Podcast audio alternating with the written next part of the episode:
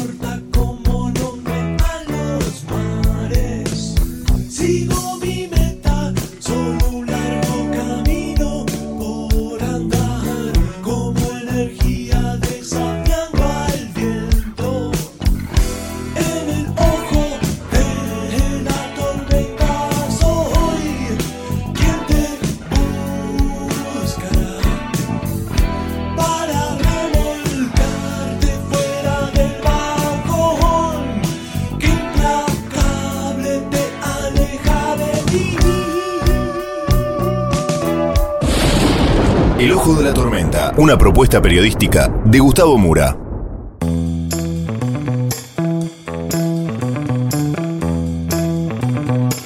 Bienvenidos al Ojo de la Tormenta. La tapa de hoy es Otra vez mi ley. Vamos entonces con los temas del día de hoy en este breve sumario.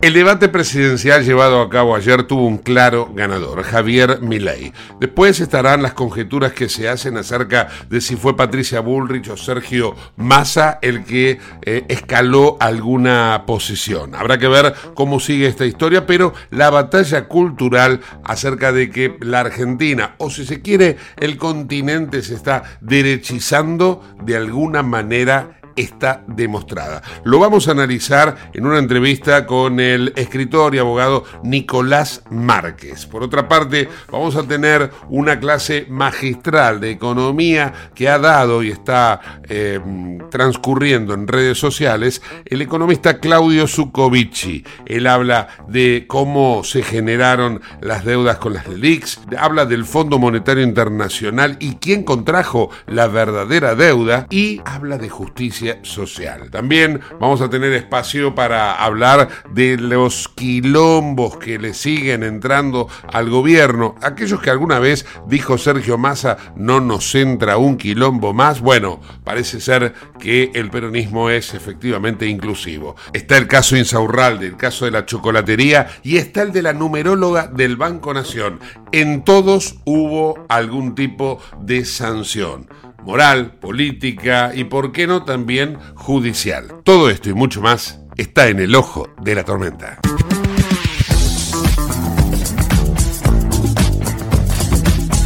Auspicia este programa Autopiezas Pana. Más de 30.000 productos en stock y más de 30 años brindando seguridad para tu vehículo.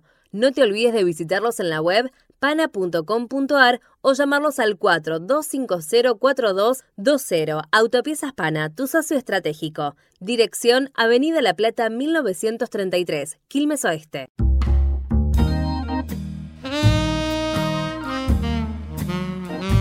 Bien, la Argentina está, se me ocurre a mí, todavía analizando, digiriendo ¿eh? en, ese proceso alimentario el debate de ayer en donde los candidatos, yo diría que para, para muchísima gente, se presentaron en algunos casos por primera vez. Entonces, vamos a empezar a transitar las, las, diferentes perspectivas que nos ha dejado este primer debate presidencial. Y para esta charla, bueno, lo tenemos a Nicolás Márquez.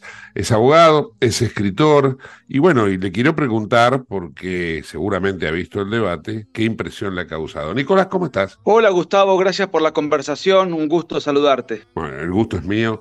Y bueno, acá estamos todos atentos a ver cuál es tu visión, lo que pasó ayer, ¿no? Mira, justamente nosotros en vivo con Agustín Laje, mi, mi gran amigo, hicimos, bueno, además de, de, prestarle mucha atención y mucho seguimiento, tratamos de analizar y, y, sacar conclusiones, o sea, estuvimos muy, muy, muy, muy presentes, ¿no? Sí. Yo estoy en México en este momento, pero obviamente estaba muy atento, eh, a pesar de la diferencia de horario y de, y de que estoy trabajando, este, y la, mi, la, mi, conclusión es esta.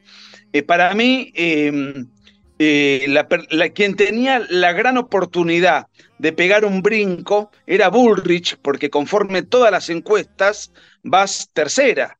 Entonces era ella la que tenía que realmente lucirse, este, ser la más sólida, la más lúcida, la más este, convincente como para eh, imponerse, aunque sea en un segundo lugar, y tratar de ubicarse en el balotaje. Creo que ella fue la gran perdedora, porque Schiaretti hizo un muy buen papel, Breckman hizo el papel habitual de una trotskista de manual, Uh -huh. este, pero ellos no tienen ninguna posibilidad.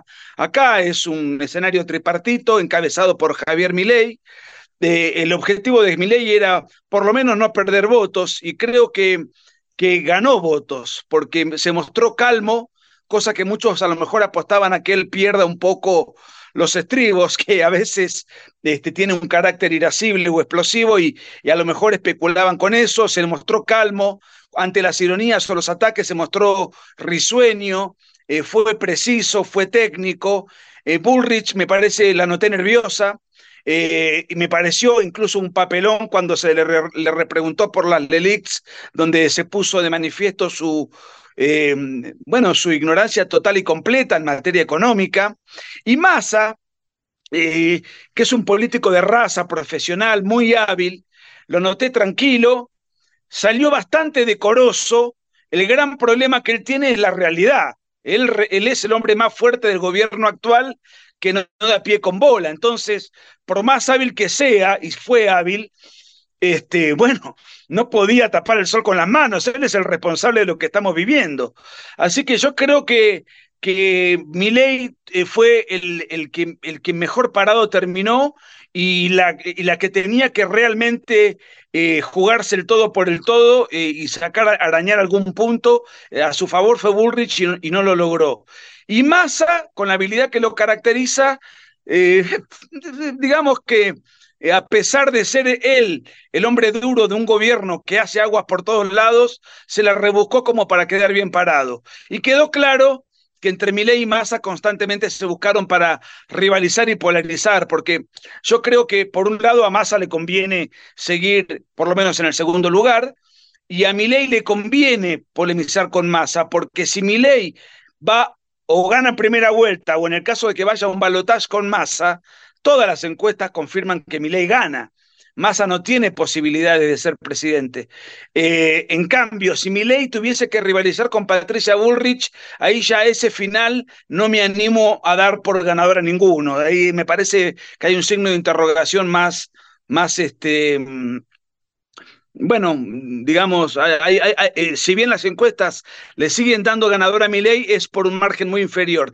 De todas maneras, hablo de las encuestas como si fuesen un, un faro de, ilu de, iluminación este, rotundo y, y en las pasos demostraron que no lo son, ¿no? Pero en definitiva es la herramienta que yo tengo a mano como para analizar dónde están parados los candidatos, más allá de, de los hierros groseros que tuvieron en, el, en la paso. Seguro. Igual eh, yo creo que hay algo más este, cuantificable que creo que lo arrojó ayer. Eh, perdón por ahí si estoy medio enemistado con la tecnología, pero creo que ayer el debate permitía votar a los candidatos que estaban debatiendo online. Sí. Y a, yo he leído por, por allí, por Twitter o por alguna red social, que bueno, que dio ganadora Milei 45%, Segunda, Patricia Bullrich con un 20 y algo, 22, 23. Tercero, Massa con un 19, creo que era así, y bueno, y después lo demás. Eh, pero, pero, esto es lo que arrojó el debate. No quiere decir sí. que esto sea ni voto ni, ni, ni, la, ni la encuesta propiamente dicha que vos haces mención. Ahora, eh, qué interesante lo que planteás acerca de eh, las chances de cada uno acerca de quiénes serían los que eventualmente entrasen al balotaje, ¿no? Porque me interesa ese, ese análisis, Nicolás. en ese sentido, ¿vos por qué pensás que a mi ley le conviene, digo, recién lo expresaste, pero quiero que lo profundices, ¿no? ¿Por qué pensás este, que le conviene más rivalizar con Massa en un balotaje que con Bullrich? Porque son prácticamente lo mismo, vos decís, Bullrich y Milley, es como que están en el mismo, comen, comen del mismo comedero, por decir de algún modo. No, no, yo creo que, que, si uno analiza los números que sacó Milei, que sacó 30 puntos, los números que sacó Juntos por el Cambio, que fueron 27, y los que sacó Massa en las PASO, 25. Estamos hablando de que Juntos por el Cambio y, y, y, el kirchnerismo estamos sumando a los dos contendientes, Milei fue solo, ¿no? Sí, claro. Eh, el, el, el que perdió una bestialidad de votos fue el kirchnerismo porque en el, en el 2019, ahora no tengo la cifra en la cabeza, pero Alberto Fernández sacó creo que 45, 46 puntos y, y Massa sacó 25, perdió 20 por lo menos. Y, y Juntos por el Cambio había sacado 30. Eh, o sea que es, y no existía en esa época de, en términos políticos. Entonces, eh, es evidente que la merma de votos del peronismo en gran parte fue hacia mi ley. Esto es algo paradójico, esto no era impensable en los tiempos de Alzogaray, que un candidato liberal le robe votos a rabiar al peronismo. Entonces, eh, el gran debilitado en las pasos fue el peronismo si lo comparamos con el 2019. Y Juntos por el Cambio hizo un papel modesto, yo diría pobre, pero no perdió tanto respecto del, del, último paso del 2019. Y como creo que el kirchnerismo está en etapa terminal, no, no aparece Alberto Fernández, Cristina condenada, el mm. escándalo de Insaurralde, somos la segunda inflación más alta del mundo después de la dictadura de Venezuela. Cuando Alberto Fernández ganó las PASO, el dólar valía 40 pesos, ahora estamos en 800. Es decir, este, para mí es un ciclo terminado el kirchnerismo. Cualquiera que compita con masa le gana a masa. Entonces, eh, como masa para mí es el que entre o no al balotaje, no va a poder ser presidente. Eh, el que compita con Massa gana. Ah, Por eso le conviene a ley que ser, ser Massa, su contrincante, porque se garantiza categóricamente el triunfo. Eh, ya hay encuestas al respecto que le dan 20 puntos de diferencia, 25. En cambio, si compite con Bullrich, eh, ya gana, gana ley, por lo menos en las encuestas publicadas hasta ahora, pero por 7, 8 puntos. Ahora, yo la verdad no confío en las encuestas. Milei sacó 30 y las encuestas le daban 18 puntos en la paso. Sí, sí, sí. Ahora tienen que afinar el lápiz y, ponerlo por 34, 35, eh, de repente y de golpe. Entonces, no descarto que Milei esté rozando los 40 y esto no sea publicitado para porque seamos sinceros, el grueso de los medios hegemónicos, salvo C5N y Página 12, eh, queda muy claro que tienen un favoritismo por, por Juntos por el Cambio. Y ley es el que menos presupuesto maneja, el que menos estructura tiene y que además no contrata encuestas. Y las encuestas muchas veces son publicadas para inducir el voto de eh, del público. Entonces, también las miro, con las miro, las leo todas, pero con cierta desconfianza. Claro, sí, y, sí, sí. Y, también, y también tengo mi, mi, duda respecto de cuánto incide el debate en, en, en, el, en el, hecho de, de que el, el, televidente, el espectador, modifique su voto. Creo que para qué es porque me da la sensación esto es una especulación de que el grueso de la gente politizada, atenta al debate, que lo mira, que lo estudia, es gente que ya tiene el voto decidido más o menos o su preferencia. En todo caso, lo que está buscando es como un partido de fútbol. Vos querés que tu equipo o tu candidato sea el que mejor parado salga. Esa es mi impresión. Y como mi ley es el que más mide, el que mejor mide, el que, el que tiene más acólitos, también gana las encuestas eh, online o que se dieron a hacer en diversas plataformas. Las ganó todas por amplia diferencia, pero además hizo un muy buen papel, no solamente porque tenga muchos seguidores y que son jóvenes y manejan mejor las redes, eso también es cierto, pero hizo un muy buen papel. Prácticamente no tuvo un punto flojo. Massa, el, punto flojo que tiene Massa es la realidad. Y el punto flojo que tuvo Bullrich para mí fueron dos. Por un lado el nerviosismo y por otro lado el cuestionamiento que le hizo Massa y que luego le hizo Miguel repreguntándole en el caso puntual de las LELIX, donde ella demostró una ignorancia eh, preocupante para alguien que aspira a ser jefe de Estado. De los otros dos candidatos no, no me ocupo tanto, no, no, no, no quiero ser irrespetuoso, simplemente no tienen ninguna chance de, de llegar a ser presidentes. Entonces, bueno, eh, digamos, el análisis que hago sobre ellos es mucho más, me lleva menor tiempo porque me preocupa menos, me, ocupa menos. Claro, claro. Eh, vos sabés que de la forma que recién estábamos, estabas planteando, ¿no? Eh, es como que te voy a llevar ahora a una charla que deja de ser netamente política, hasta inclusive va a ser un poco sobre lo que vos estás haciendo en México, ¿no? Que es el debate cultural. Porque yo creo que acá hay una cuestión cultural que se, que se empieza a cruzar en la Argentina, en, Latinoamérica toda, o en, toda América, podríamos decir, ¿por qué no el mundo? Perdón. Eh, como que empieza a abrirse un poquito más el menú de opciones que antes estaba, viste cuando te sentas en un restaurante te muestran la mitad de la carta, ahora te la están empezando a mostrar completa y empezás a ver que hay posibilidades de otras opciones. Y creo que la Argentina empieza a darse cuenta de esta posibilidad de opción. Vos fíjate, mira, eh, creo que en un momento lo, mencionaste, pero no, no, no, quedó destacado, sino vamos a destacarlo ahora. La Argentina siempre dividía entre dos siempre elegía entre dos. Era eh, peronistas radicales, después era kirchnerista, antikirchnerista. Ahora me parece a mí, y no sé hasta cuándo, va a ser entre tres. bueno, lo que pasa es que los Empecemos por ese debate cultural también, ¿no? Bueno, eh, eh, yo creo que se está dando, los, primero, hay algo que es políticamente incorrecto decirlo, mm. pero gran parte de, del hemisferio en América y en Europa se está derechizando. Mm. La Argentina hoy se ha derechizado. Bullrich estaba a la derecha de la reta y le ganó cómodamente la interna. Massa estaba a la derecha de su contrincante, que era Grabois, y le ganó cómodamente la interna. Milei es el que está a la derecha de todos los candidatos y es el que ganó las pasos, sin ninguna estructura y sin ningún intendente. Y fíjate esto, Gustavo, los políticos lo saben, Fíjate que no se habla más en lenguaje inclusivo.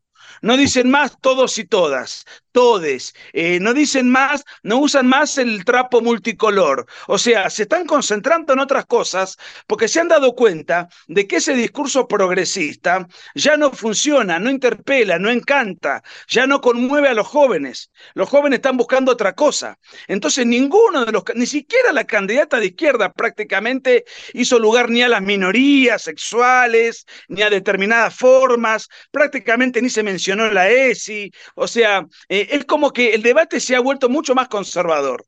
De hecho, yo tengo 48 años, yo nunca escuché en un debate o en una arenga política a un político, en este caso Javier Milei, decir, en los 70 hubo una guerra, es mentira que hubo 30.000 desaparecidos y atacar los crímenes de Montoneros y de LERP. Yo no lo escuché nunca. No porque no sea cierto, sino porque eso estaba escondido del debate político.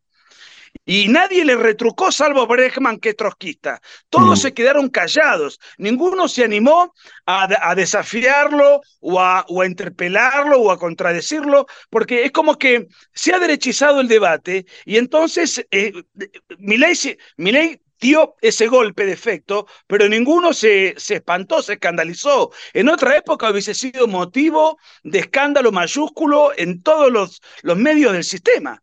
Eh, de manera tal que, que, bueno, en este sentido, ley tiene una ventaja. Y además, el debate le dio otra ventaja a Javier.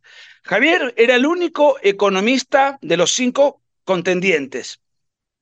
Paradójicamente tenemos un ministro de Economía que tenemos un ministro de Economía que no es economista. bueno, ah, eso es una cosa de locos. Eso es la Argentina, la Argentina de la sorpresa, sí.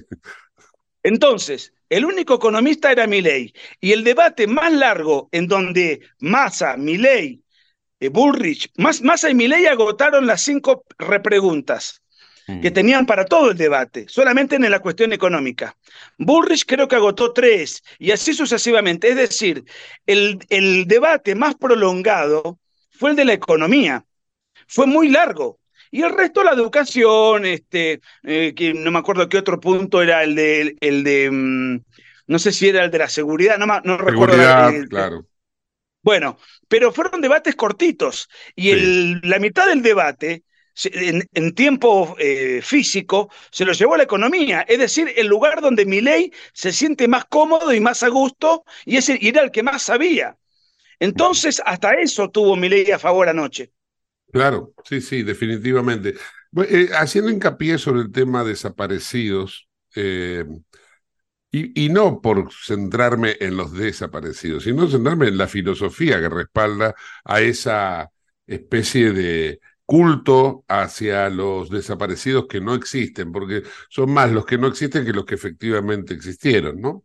Eh, digo, la Argentina creo que en algún momento también necesita ese debate, ese, eh, digamos, ese esclarecimiento del el revisionismo al revisionismo podría ser, ¿no es cierto, Nicolás? Sí, bueno, yo desde mi lugar tengo varios libros publicados. Por eso es que te saco el tema. Claro, mi, último libro fue en el 2020 porque lo consideré mucho más maduro, porque mis libros que yo publiqué antes yo era mucho más chico y creo que era, y, además eh, a partir de ahí se publicó mucho, hubo muchas novedades, mucho material. Recién estaba repasando y de hecho le mandé a Javier este, los datos oficiales de desaparecidos. Él ayer esbozó que eran 8.500, pero la Secretaría de Derechos Humanos, como organismo oficial encargado en la materia, eh, durante la gestión de Abruj, eh, lo dio a conocer y este, eh, identificó el número de 6.348. a ver, hay una diferencia fundamental entre la memoria y la historia. La memoria es subjetiva, es parcial y es ideologizada. Por ejemplo, si a mí me hicieron desaparecer a mi padre o la guerrilla me mató a mi padre, yo voy a tener una postura tomada absolutamente subjetiva y parcial, porque eso es lo que yo voy a tener en la memoria. En cambio, de un lado o de otro, la historia es la que recoge todos los pedacitos de los, de los acontecimientos que se dieron. Entonces, desde ese punto de vista, yo creo que se ha hecho un gran esfuerzo en, en empezar a equilibrar esa mirada este, tan sesgada, ideologizada, porque por un lado se inflaba, se quintuplicaba la cantidad de desaparecidos, o sea, se inflaba con desmesura los desatinos que cometieron los militares, pero se ignoraban y silenciaban por completo los crímenes de Lerpi y Montoneros. Eh, inclusive la película de Darín eh, yo soy, he sido, grabé un video, grabé el, filme y realmente eh, tiene un sesgo ideológico inaceptable, porque fíjate que lo más importante de un juicio eh, es la sentencia del juicio, mm. y la sentencia no aparece. ¿Y qué dice la sentencia? La sentencia dice que fue una guerra una guerra interna, después usa la palabra guerra revolucionaria y dice que estaba justificada la pena de muerte y que, la pena de muerte se debió haber hecho a través de tribunales militares. O sea, cuestiona el método, pero no la muerte del guerrillero en sí, sino que la avala. Eso dice eh, la sentencia. Se puede buscar en internet, incluso en la página de la Corte, porque la sentencia después fue ratificada por la Corte. Bueno, eso no figura en la película. Y me, parecía que, que una, una, película que se trata de un juicio, que no esté eh, la sentencia expuesta, es una película, digamos, que tiene una trampa, ¿no? Estás con Brandoni en esta, que habla de la bueno, por otros motivos, por otros motivos. Porque Brandoni, Brandoni creo que se queja de que no se valora el trabajo de la CONADEP. Eh, yo tengo mis diferencias con la película, pero por otros motivos. Por, lo, por, todo, por todo aquello que no se dice. Como tampoco se dice que Estracera y los siete jueces que fueron eh, los que juzgaron a la Junta Militar, todos, sin excepción, fueron funcionarios judiciales del gobierno militar. Y ninguno de oficio actuó jamás para denunciar un solo desaparecido. Es más, Estracera tuvo en sus manos el caso Zepernik, que era un gobernador de la provincia de Santa Cruz, desaparecido, se le presentó un habeas corpus y en lugar de resolverlo lo rechazó. y en la película es mostrado como un héroe. Este, hasta Berbisky ha criticado la película, o sea que por izquierda o por derecha esa película nos deja un sabor a trampa, no a una película que trata de ser verídica. Qué bárbaro, qué bárbaro, qué interesante esto que, que estás planteando, ¿no? Eh, y volviendo ahora a, esto que estamos hablando de, porque, ¿sabes por qué te lo voy a repreguntar esto? Y yo hago hincapié porque están destacando en los medios que mi ley negó los 30.000 desaparecidos. Entonces, yo digo, vamos a tener que acostumbrarnos, vamos a tener que reeducarnos. ¿Cómo se haría, cómo sería ese proceso, Nicolás, en esto de la batalla cultural? Eh? Eh, para eh, empezar a entender que no fueron 30.000, para que se acepte esa realidad. Sabemos que hay una capa generacional que lo da como que, como que mañana me levanto y está el sol arriba. Entonces digo, ¿cómo podemos transformar esa realidad de la cual estabas hablando y que coincido con vos? Bueno, dando la batalla, dando el combate, dando, eh, trabajando en las redes, en mi caso también publicando libros, dando conferencias, que es lo que estoy haciendo ahora, eh, no sobre ese tema, pero eh, em, en fin. Pero va a ser muy difícil que en los colegios empiecen a decir esto, ¿entendés? A esto me refiero. Bueno, bueno, bueno, hoy no, hoy no, pero si gana Javier Milei, teniendo como vicepresidente a Victoria Villarruel, alguien muy comprometida con la verdad histórica. Eh, eh, claramente los textos de estudio, los programas, eh, los textos escolares van a cambiar radicalmente de enfoque ideológico. O sea que yo creo que podemos realmente este, revertir esta distorsión ideologizada tan aguda, tan intensa, eh, si, si, hay un cambio real de paradigma, si gana Javier. Que hoy, eh, eh, el, otro día lo escuchaba un periodista decir, hoy el cambio lo representa Javier, Juntos por el Cambio no encarna un cambio. Nadie ve en Bullrich, en, en, en Ritondo, en, en, fin, en, toda la gente que está alrededor de, de lo que es Juntos por el cambio en la reta, no veo un cambio, de hecho ya tuvieron su oportunidad y modificaron poco y nada la situación. Eh, probablemente hayan robado menos, pero un cambio sustancial no, no lo han hecho. Hoy lo representa Javier Milei y también lo representa no solamente desde el punto de vista económico, en función de sus propuestas, sino desde el punto de vista cultural. Por ejemplo, Milei dijo, voy a tirar al diablo el Ministerio de la Mujer. Vamos a sacar la ideología de género, vamos a sacar la ESI, vamos a tratar de derogar la ley del aborto. Eh, vamos a revisar la historia de una manera objetiva y no con la mirada cegada que venimos padeciendo, y eso lo plamó en el debate. De manera que si eh, la libertad avanza, llega al poder y va a haber un cambio eh, cultural seguro. los cambios estructurales, en parte también, y en parte está por verse porque habría, porque son asuntos que tendrán que pasar por el Congreso y la Libertad Avanza no va a tener eh, la cantidad de, parlamentarios suficientes, pero ninguno de los tres partidos en pugna lo va a tener. Y después la pregunta del millón, ¿qué pasará si Juntos por el Cambio ni siquiera entra al balotaje? ¿Los radicales van a seguir unidos al PRO? ¿Se genera un Big Bang en el seno de ese, de ese espacio político, de esa coalición prendida con alfileres? Eh, bueno, eh, yo creo que vamos a, va a haber un cambio incluso en el modo de vida. Eh, la, respuesta es Javier, no solamente un cambio de presidente. La respuesta es, lógica, Nicolás. Fíjate, si el peronismo era mucho más este, homogéneo, se rompió, imagínate junto por el cambio, que ya de por sí tiene una contextura heterogénea, ¿no? Una, contextura muy heterogénea en donde ya ha habido rupturas importantes. Por ejemplo, tengo entendido que en la ciudad de Buenos Aires hay radicales haciendo propaganda para votar por Santoro, Tal cual, por Jorge Macri. Es así. Bien. Eh, luego, eh, Carrió renunció a su banca eh, em, al Mercosur, creo que era, por las cercanías que hay entre el propio Macri y Milei.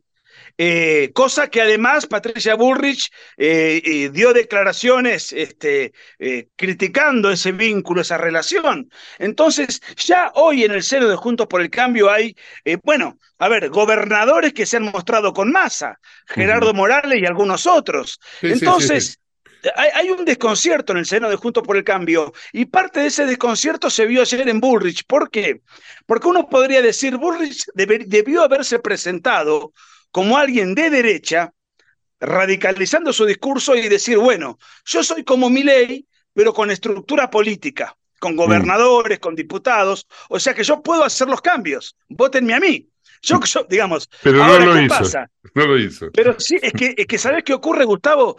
Eh, está entrampada Patricia. ¿Por qué? Porque si ella hubiese hecho eso, hubiese indignado al voto radical, que es muy ideologizado y socialdemócrata. Entonces tiene que hacer un equilibrio en donde finalmente no, no, no fue para ningún lado, pasó sin pena ni gloria en el debate. Por eso yo te decía al principio, para mí fue la gran derrotada, porque pasó inadvertida, además de haber, de haber pasado momentos en donde hizo aguas y se sintió, porque ayer en las redes, en el hashtag de Twitter, estaban Lelix como hashtag, donde se ponía de manifiesto eh, la ausencia total de conocimiento de ella en un tema que eh, bueno, eh, no digo que sea una perito o una experta, pero tendría que tener una respuesta dada. Tiene, tiene un economista, tiene un equipo. y no, pareciera que fue sin ninguna preparación para, para, para asuntos un poco más elevados, ¿no?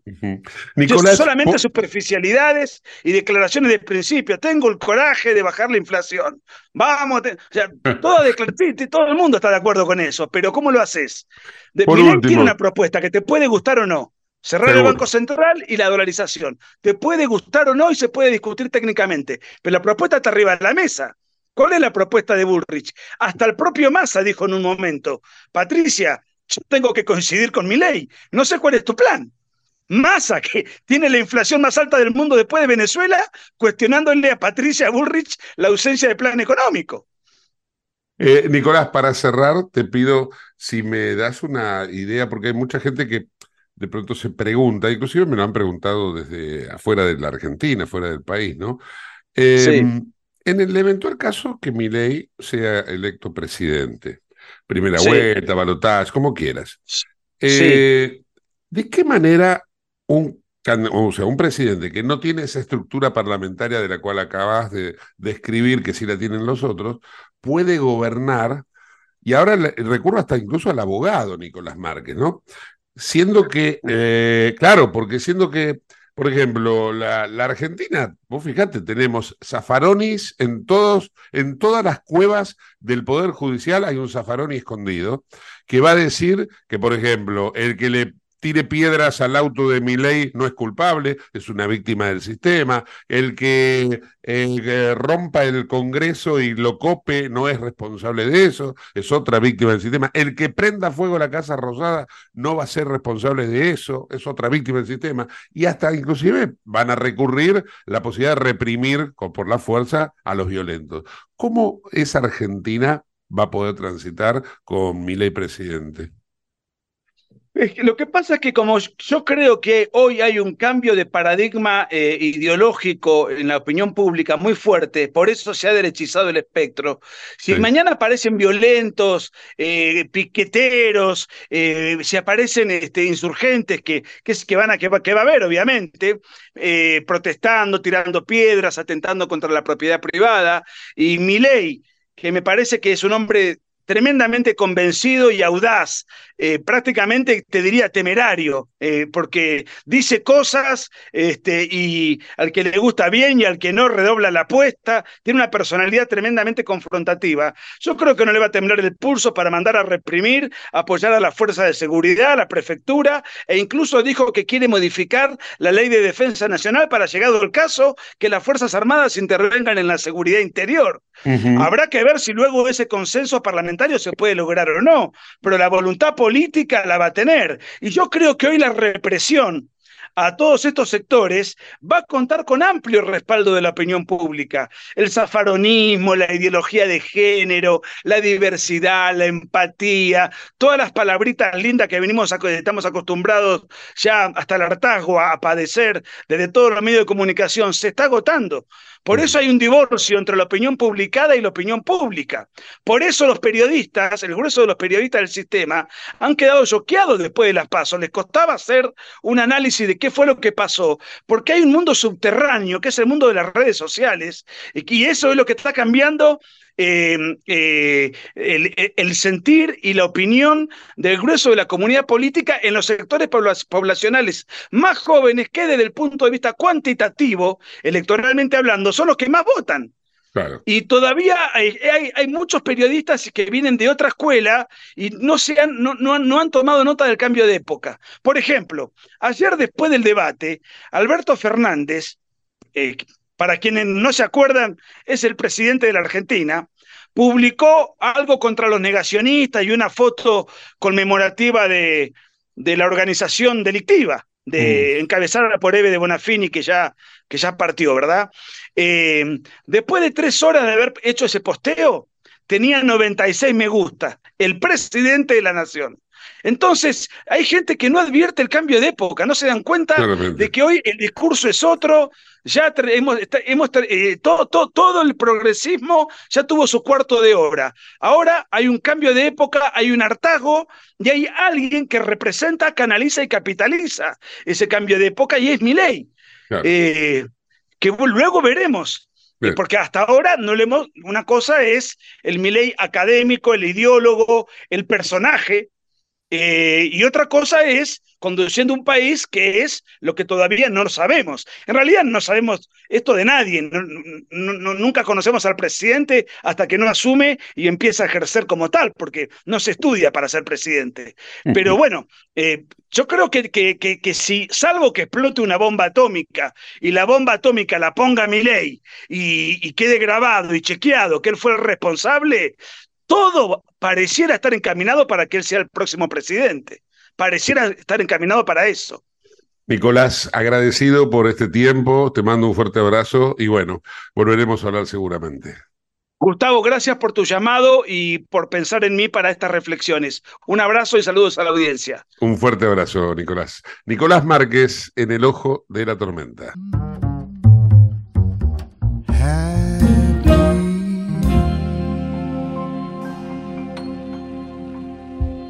En Lubestop Banfield te revisamos el auto y le hacemos el cambio de aceite y filtros en media hora. Lubestop Banfield es un lubricentro integral donde también podés cambiar las pastillas de freno de tu vehículo. Lubestop está en el SINA 471 Banfield. Y si no podés traer el auto, te hacemos el servicio a domicilio. Instagram y Facebook, Lubestop Banfield. Ahora vamos a hacer una breve pausa y continuamos con el ojo de la tormenta. No te vayas.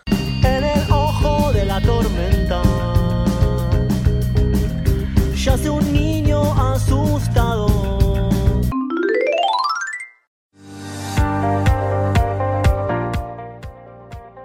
Urgente. La Subsecretaría de Atención Primaria y Salud de Merlo informa, todo paciente adulto con síntomas o sospecha de dengue debe concurrir a la guardia del Hospital Eva Perón, ingresar por la calle Pasteur, acercarse al mostrador, anunciarse y de ahí se lo derivará al consultorio correspondiente. Los síntomas del dengue son fiebre acompañada de dolor detrás de los ojos, de cabeza, muscular y de articulaciones, náuseas y vómitos, malestar intenso general, aparición de manchas en la piel, picazón y o sangrado de nariz y encías. Entre todos podemos combatir al dengue. Gobierno del Pueblo de Merlo, Intendencia Menéndez.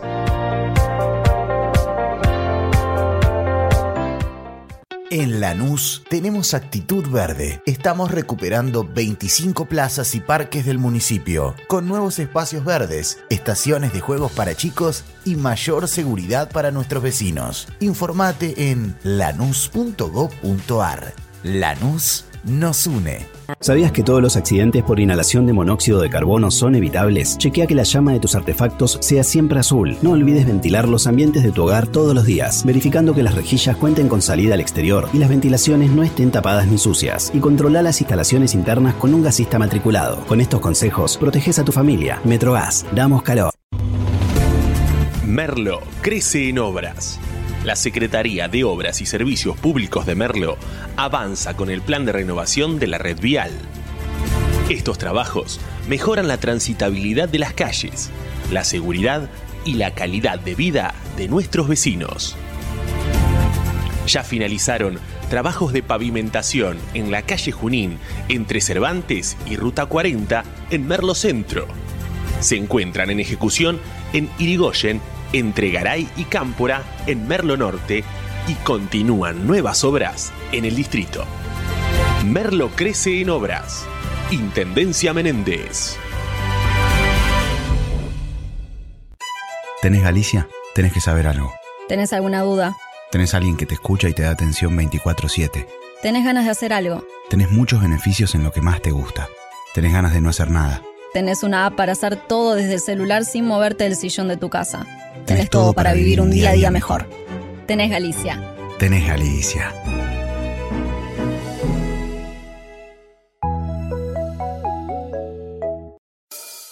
En el ojo de la tormenta se suspira la verdad. En el ojo de la tormenta es momento de bailar. Ya tu alma vuela libre, esperando el huracán. Dime algo que me rompa.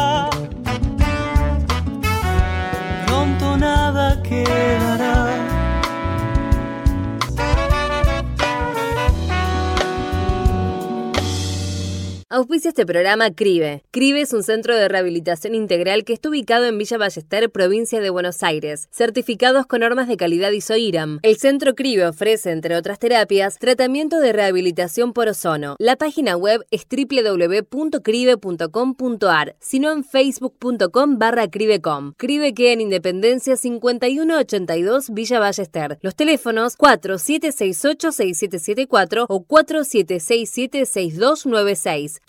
Centro de Rehabilitación Integral Belepoc.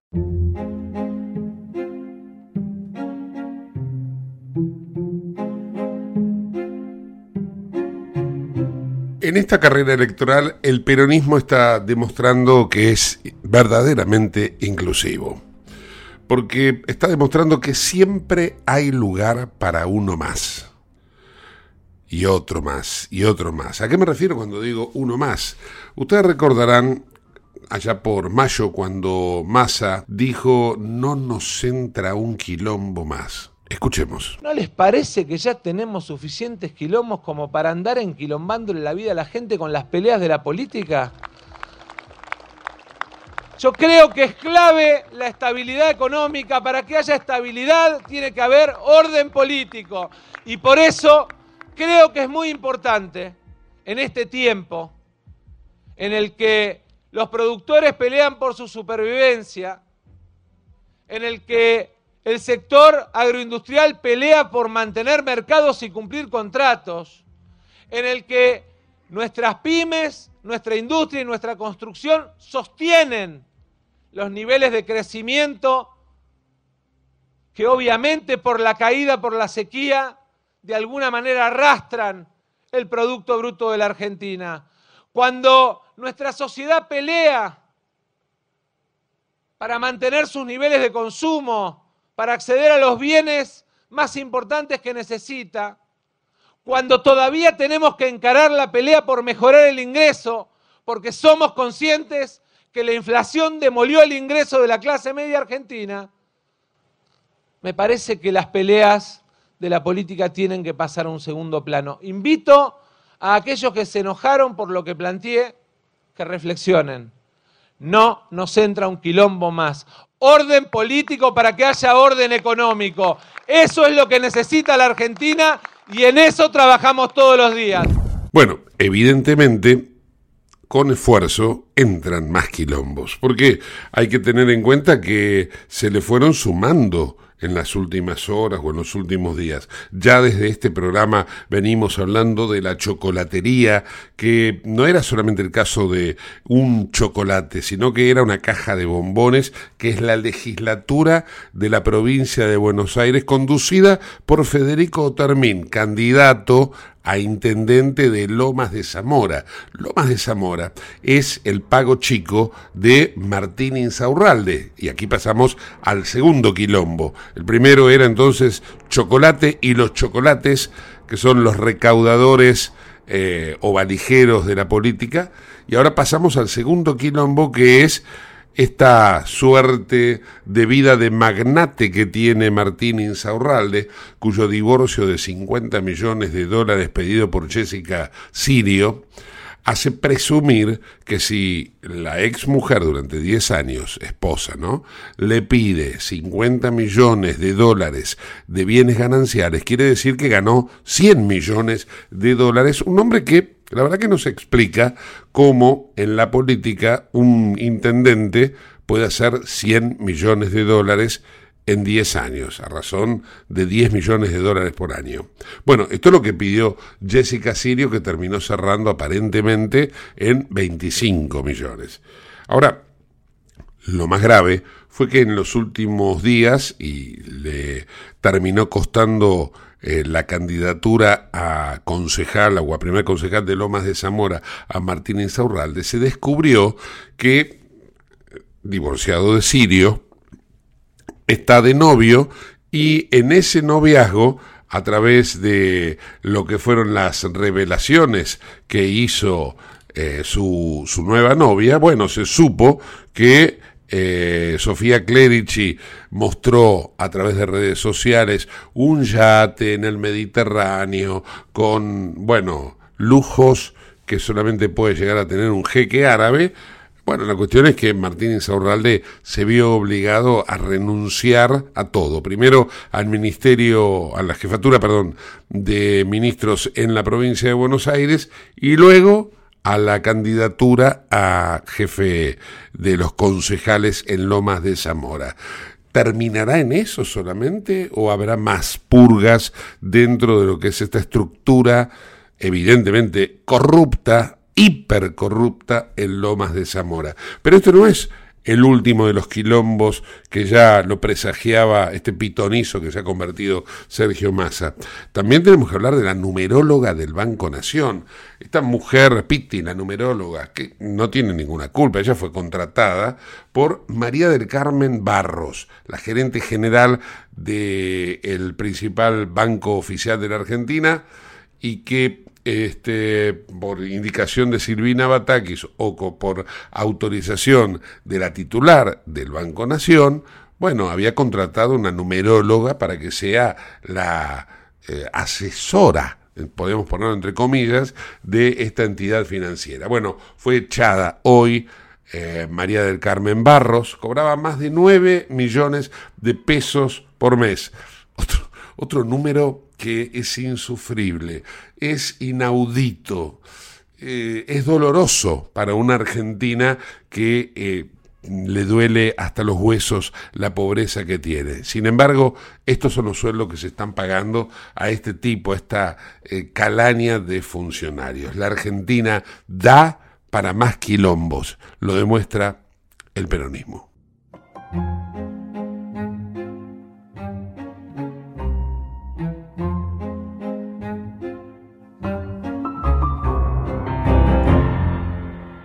¿Estás buscando vinos para darte un gusto o para regalar? La Vinoteca Uva Morada cuenta con una amplia variedad de vinos exclusivos para diferentes ocasiones. Buscala en Instagram, arroba uva morada. Uva morada, vinos especiales para personas especiales, arroba uva morada.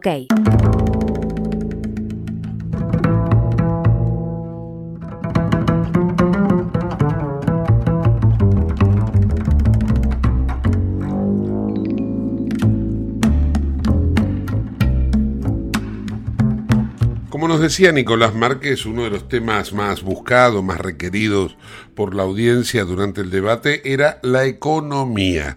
Vamos a escuchar a el economista Claudio Zucovici explicando ¿Quién endeudó verdaderamente a la Argentina? ¿Por qué se utiliza el Fondo Monetario Internacional como un mascarón de proa, como un estandarte al cual hay que apuntarle y mandarle los misiles? ¿Cuál es la verdadera deuda externa? Escuchemos porque vamos a aprender algunas cosas. Ahí va. Al fondo le debemos 43 mil millones de dólares. Argentina debe 396 mil millones de dólares. El fondo es al que menos plata le debemos, el que más barata te presta, el más intrascendente, el que menos condiciones te pone y el que ya te dio la plata. No tenés nada que discutir. ¿Qué te va a decir el fondo? No me cumpliste las metas, ¿eh? Es la última vez que no me cumplís las metas. Venime dentro de seis meses. El fondo es una discusión política para echarle la culpa a alguien como hacemos en Argentina. Si al fondo te regala la guita, te la regala. Te dice, ¿sabes qué? Me tenés harto harto de discutir con el fondo, te regalo la guita, no me debes nada. ¿Vos te crees que Argentina resolvió uno de sus problemas? Debe 396 mil millones de dólares. La mayoría la tomó el gobierno de Alberto Fernández en pesos. A la hora de justificar su incapacidad para ganarle la guerra a la inflación, Alberto Fernández siempre sostuvo que por un lado estuvo la pandemia y por el otro lado la guerra por la invasión de Rusia en Ucrania. Escuchemos la reflexión del economista Claudio Zucovici al respecto de este tema y también explicando de qué se trata cuando hablamos de las LELIX. La guerra es horrible y es horrible para todos los países, pero económicamente te jugó a favor. El gas se hizo pelota, vale menos que antes de la guerra, y Argentina ahora por suerte termina el oleoducto y, el gasoducto y, deja de importar y subieron mucho los valores de las materias primas porque el mundo empieza a comprar alimento. Que la guerra te jodió a vos solo, no le jodió a Perú, no lo jodió a, Chile, no lo jodió a Uruguay, ellos no tienen inflación y tuvieron quilombos políticos, eh, más grave que la Argentina. Que la guerra es solo para Argentina. La pandemia fue solo en Argentina. Todos los países crecieron mucho más que la Argentina en términos de lo que bajó y lo que subió. Y ningún país tuvo inflación. Estados Unidos arrancó con el 8 de inflación, ahora está en el 3,5 proyectado. Pues sí, la guerra nos jugó a nosotros solo. El fondo le presta a Ucrania, le presta a Pakistán. Me parece que decir que yo puedo defaultear la deuda es decirle, ¿sabes qué? Yo te voy a cagar. Y después te digo, ¿me prestas plata? ¿Por qué? Porque Argentina dice, ¿qué te voy a prestar si vos, si vos haces apología de que no hay que pagar? Entonces, si Argentina no consigue financiamiento, ¿sabes cuál es la diferencia entre mi generación y la de él? Que yo conseguí crédito para comprarme la casa. Y lo pagué lo honré. Él no consigue crédito. ¿Por qué no consigue crédito? Porque hay gente que aplaudió el default de a pie. ¿Por qué te cree que le presta plata a la Argentina? El que compra un bono en pesos, ¿quién lo compra? ¿El fondo? No, lo compra vos. ¿Por qué? Porque tenés plata en el ANSES. Y el ANSES compra los bonos. ¿Vos te crees que si defaultea vos vas a tener la jubilación que vos tenés? Si defaultea, ¿quién más compra bonos? El que hace plazos fijos en, el banco. ¿Por qué? Porque ¿el banco qué te cree? ¿Que, presta la guita de él? No, el banquero no presta la guita de él. Presta la guita que consigue los plazos fijos. ¿Y que se da vuelta y se lo presta? A las empresas no, se las empresta al Estado. Mediante una palabra que se llama LELIC. Claudio Zucovici también explica por qué la Argentina está falta de crédito y qué es verdaderamente justicia social. Escuchemos. ¿Quién ganó en Argentina? El que compró dólares y se llevó la guita. ¿Quién perdió? El que apostó en Argentina. Ese es el mérito que vos decís, che, ¿te conviene apostar? Mi, mujer. O, Claudio, otra vez comprate bono. Y sí, mirá, valen 20%, ¿cómo? y ya es el cuento del oso, ya te gusta entonces. Siempre va a aparecer alguien que dice hay que defaultear. ¿Por qué? Y mirá, vale 20, Argentina eh, puede pagar. Argentina no tiene problema de capacidad de pago. Argentina debe un solo PBI. Estados Unidos debe tres PBI. Japón debe casi, también, casi, perdón, Estados Unidos dos y pico, Japón debe tres PBI. Brasil debe más que nosotros con respecto al PBI. ¿Qué, qué, qué cuestiona el mundo de nosotros? La voluntad de pago. Es como que yo te pago a vos por un trabajo con un cheque. Y vos me decís, Claudio, te pago con el mismo cheque tuyo. No, yo cheque mío no acepto. Y vos me mirás y me decís, ¿cómo no aceptás tu cheque? No, yo soy un cagador, ¿sabés qué?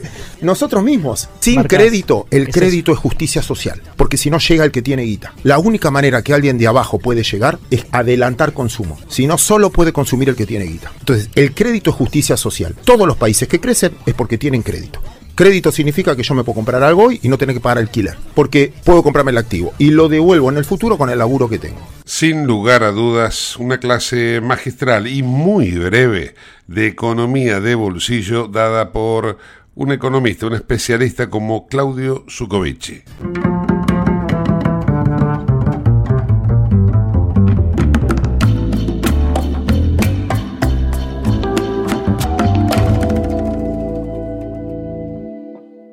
Te invitamos a conocer La Pampa, porque creemos en una nueva forma de viajar a un ambiente ideal para estos tiempos. Aire puro, bosques y fauna nativa, gastronomía gourmet, vinos patagónicos, pueblos con historias emocionantes. En La Pampa, seguro te relajás, seguro te emocionás, seguro disfrutás. Viaja seguro, viaja a La Pampa, portal de la Patagonia. Hasta aquí llegamos amigos, por hoy nos reencontramos mañana como siempre. Chau, que tengan un excelente lunes. Adiós. En el ojo de la tormenta, yace un niño asustado.